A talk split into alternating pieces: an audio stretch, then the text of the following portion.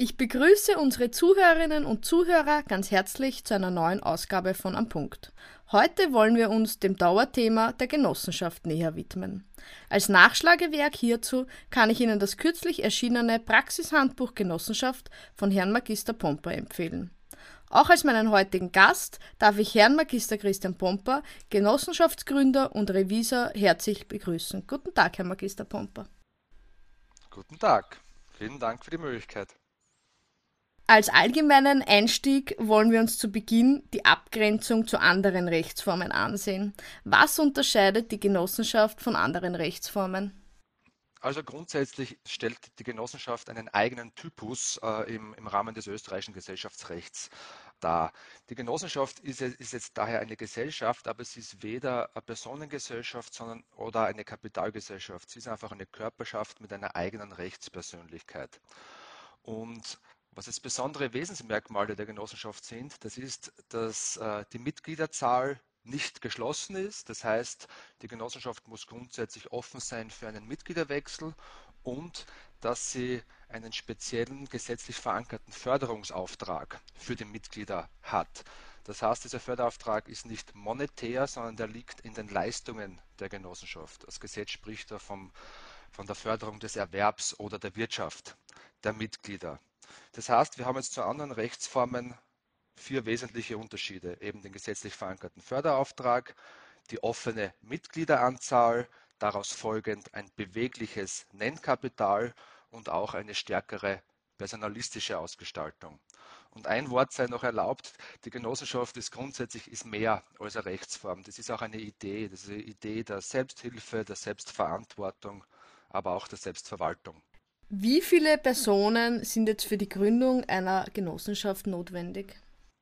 Also zur Errichtung einer Genossenschaft sind mindestens zwei Gründer notwendig. Und diese Mindestanzahl von zwei Mitgliedern, die muss auch jederzeit vorliegen innerhalb der Genossenschaft. Ansonsten würde es zu einer Auflösung kommen. Welche anderen Besonderheiten sind bei der Gründung zu beachten, beispielsweise betreffend des Mindestkapitals? Also per se haben wir in der Genossenschaft eigentlich kein Mindestkapital. Das Mindestkapital richtet sich dann eher nach dem Geschäftsplan, nach der Geschäftsidee. Rechtlich ausgedrückt ist es so, wir haben ja vorher gehört, es ist ja der bewegliche Mitgliederanzahl. Dementsprechend ist auch das Genossenschaftskapital variabel. Und wenn wir jetzt von Mindestkapital reden, dann wäre das so, wir haben ja die zwei Mitglieder und wenn jetzt die Nominale mit einem Euro festgelegt werden würde, dann hätten wir ein Mindestkapital von zwei Euro. Aber wie gesagt, das richtet sich dann eigentlich nach der Geschäftsidee äh, und, und deren Umsetzung. Und wenn wir allgemein von einer Gründung sprechen bei einer Genossenschaft, da brauche ich zwei wesentliche Punkte. Das ist die Satzung die man gemeinsam erarbeitet und eben auch eine Wirtschaftlichkeitsrechnung, eine Wirtschaftlichkeitsprognose. Weil was eine Besonderheit jetzt trotzdem ist in der Genossenschaft ist, ich habe eine grundsätzliche Verbandspflicht. Das heißt, als äh, Gründer ähm, gehe ich zu meinem sachlich und örtlich zuständigen Revisionsverband, der die Gründung dann in weiterer Folge begleitet, wo man gemeinsam eine Satzung erarbeitet, wo man gemeinsam eine Wirtschaftlichkeitsrechnung erarbeitet und dementsprechend gibt auch der Revisionsverband dann auch eine Aufnahmezusicherung ab, die notwendig ist für spätere Firmenbucheintragung. Und was vielleicht noch eine Besonderheit ist bei einer Genossenschaftsgründung, man braucht grundsätzlich keine Notariatspflicht. Also das ist, ähm, die Gründung selber wird schrift, erfolgt schriftlich im Rahmen einer gründenden Generalversammlung und ich brauche einen Notar nur für die Musterzeichnung des Vorstandes. Und that's it. Nun wollen wir uns noch den Themenkomplex der Mitgliedschaft etwas genauer ansehen. Wer kann wie Mitglied in einer Genossenschaft werden? Also so grundsätzlich Regelungen und Voraussetzungen zur Mitgliedschaft, das ist ein verpflichtender Mindestinhalt in der Satzung und wird dort definiert. Und das Genossenschaftsrecht ist da jetzt offen. Also es kann jede natürliche Person als auch eine juristische Person Mitglied werden in einer Genossenschaft. Also das können juristische Personen des privaten, aber auch des öffentlichen Rechts sein. Also es könnte zum Beispiel eine andere Genossenschaft genauso Mitglied werden, eine Kapitalgesellschaft, eingetragene Personengesellschaft, aber genauso Gebietskörperschaft, eine Gemeinde. Äh, wer nicht Mitglied werden darf, eben mangels Rechtspersönlichkeit dieser Gesellschaft bürgerlichen Rechts oder stille Gesellschaft. Und im Rahmen ähm, der Satzungsgestaltung könnte man beispielsweise auch Einschränkungen vornehmen. auf einen bestimmten Personenkreis, auf bestimmte Berufsgruppen oder auf eine, eine räumliche äh, Ansässigkeit. Und wie wird man jetzt Mitglied? Dafür ist eine schriftliche Beitrittserklärung notwendig und eben dann auch die äh, Aufnahme durch die Genossenschaft. Das macht regelmäßig der Vorstand, der dann die Aufnahme genehmigt und in weiterer Folge in das zu führende Mitgliederregister einträgt. Wenn ich nun erfolgreich zum Mitglied einer Genossenschaft wurde, welche Rechte und Pflichten habe ich dann als Mitglied? Also als Mitglied habe ich äh, grundsätzlich habe ich Herrschaftsrechte, das heißt, das begründet meine Rechtsstellung in der Genossenschaft, aber auch Vermögensrechte.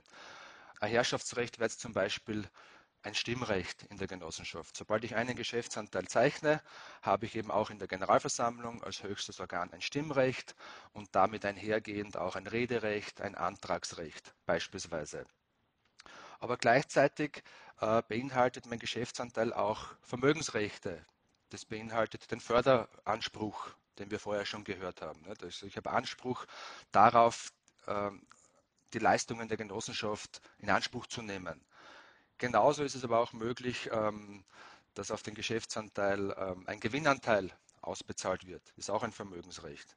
Genauso ist es möglich einen Liquidationsanteil oder man kann ja auch kündigen seinen Geschäftsanteil. Dann habe ich auch Anspruch auf mein Auseinandersetzungsguthaben.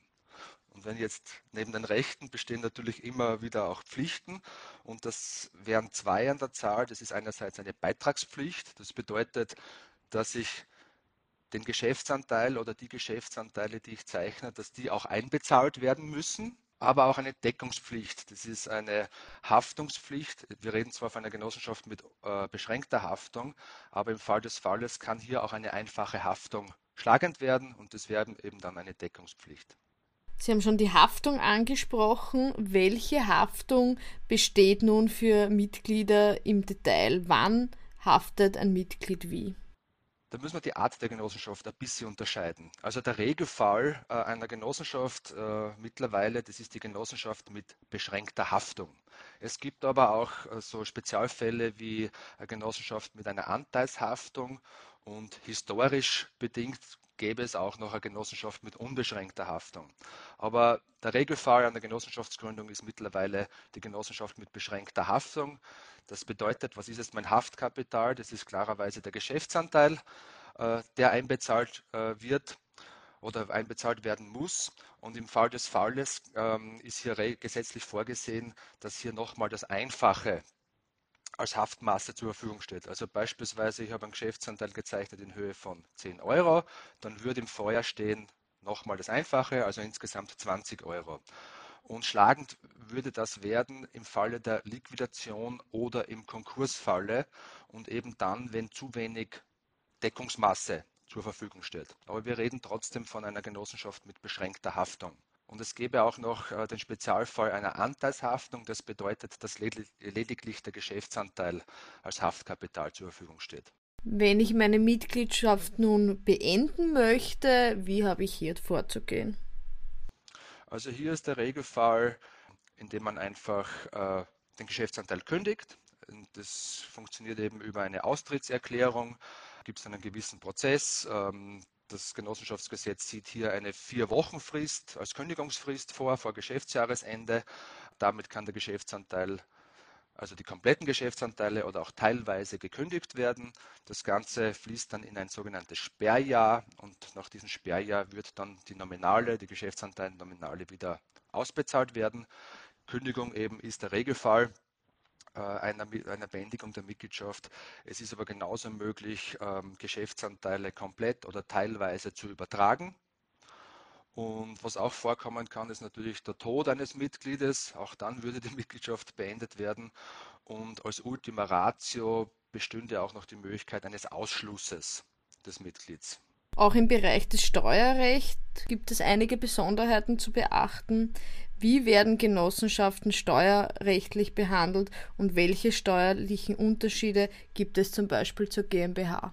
Also die Genossenschaft ist eben eine juristische Person des Privatrechts und dementsprechend als juristische Person auch rechtsfähig. Und das Steuerrecht erkennt hier auch das sogenannte Trennungsprinzip an. Das heißt, die Einkünfte der Genossenschaft werden unabhängig von den Einkünften der Mitglieder betrachtet. Das hat sie mit der GmbH gemeinsam. Dementsprechend unterliegt die Genossenschaft eben auch dem Körperschaftsteuergesetz und die steuerlichen Einkünfte werden dann mal grundsätzlich mit äh, einer 25-prozentigen Körperschaftsteuer unterlegt. Es ist auch möglich in einer Genossenschaft, dass wenn ausschüttungsfähige Gewinne vorliegen, dass hier eben Ausschüttungen vorgenommen werden. Und hier ist der Regelfall, dass diese Ausschüttungen dann der Kapitalertragssteuer in Höhe von 27,5 Prozent unterliegen.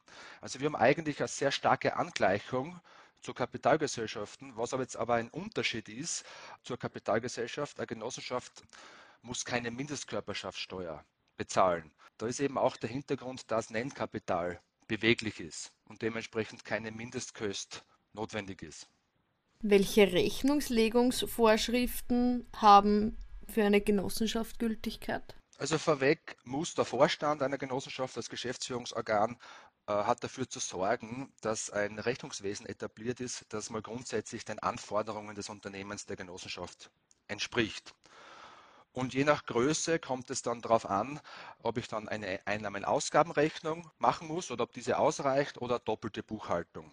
Und da ist einfach auch eine Angleichung erfolgt im Unternehmensgesetzbuch Richtung äh, Kapitalgesellschaften. Das heißt, eine Rechnungslegungspflicht für Genossenschaften, eine doppelte Buchhaltung, ist dann vorzunehmen, wenn die Umsatzerlöse über 700.000 Euro liegen. Dann unterliege ich dem Regime des UGB und dementsprechend je nach Größenklasse beginnt man einfach mit der doppelten Buchhaltung und das kann halt sich immer erweitern. Aber solange ich unter 700.000 Euro bin, reicht auch in der Genossenschaft eine Einnahmen-Ausgabenrechnung. Abschließend darf ich Sie noch um einen Praxistipp ersuchen. Wofür sollte die Rechtsform der Genossenschaft gewählt werden? Also was derzeit voll im Trend liegt, das sind Energiegemeinschaften. Also wir haben hier das Erneuerbaren Ausbaugesetz seit mehr als einem Jahr als gesetzliche Grundlage und hier eignen sich Genossenschaften äh, sehr gut dafür, eben eine Energiegemeinschaft im Kleid der Genossenschaft umzusetzen.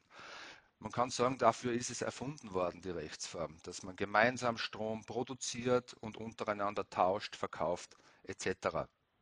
Also das ist derzeit sehr im Trend, das merkt man auch, äh, wenn man äh, Neugründungen anschaut, das sind 75 Prozent der genossenschaftlichen Neugründungen sind Energiegenossenschaften in der einen oder anderen Form. Und eine Anmerkung sei mir noch erlaubt. Wir sagen immer, Coops are the new black. Das heißt, man kennt ja das kleine Schwarze, nicht? das Kleid, das immer passt zu jeder Gelegenheit. Und auch die Rechtsform der Genossenschaft ist eine Rechtsform, die zu sehr vielen Gelegenheiten passt. Nicht? Im Buch habe ich das auch so beschrieben äh, am Anfang als die Audrey Hepburn unter den Rechtsformen, also die passende Rechtsform zu vielen Gelegenheiten. Hiermit bedanke ich mich ganz herzlich bei Herrn Magister Pomper für die ausführliche Information rund um das Thema Genossenschaft. Ich darf Ihnen auch nochmals das eben angesprochene Nachschlagewerk, das Praxishandbuch Genossenschaft zur Vertiefung empfehlen. Vielen Dank. Gern geschehen, vielen Dank. Damit verabschieden wir uns auch von unseren Zuhörerinnen und Zuhörern. Bis zum nächsten Mal beim Punkt.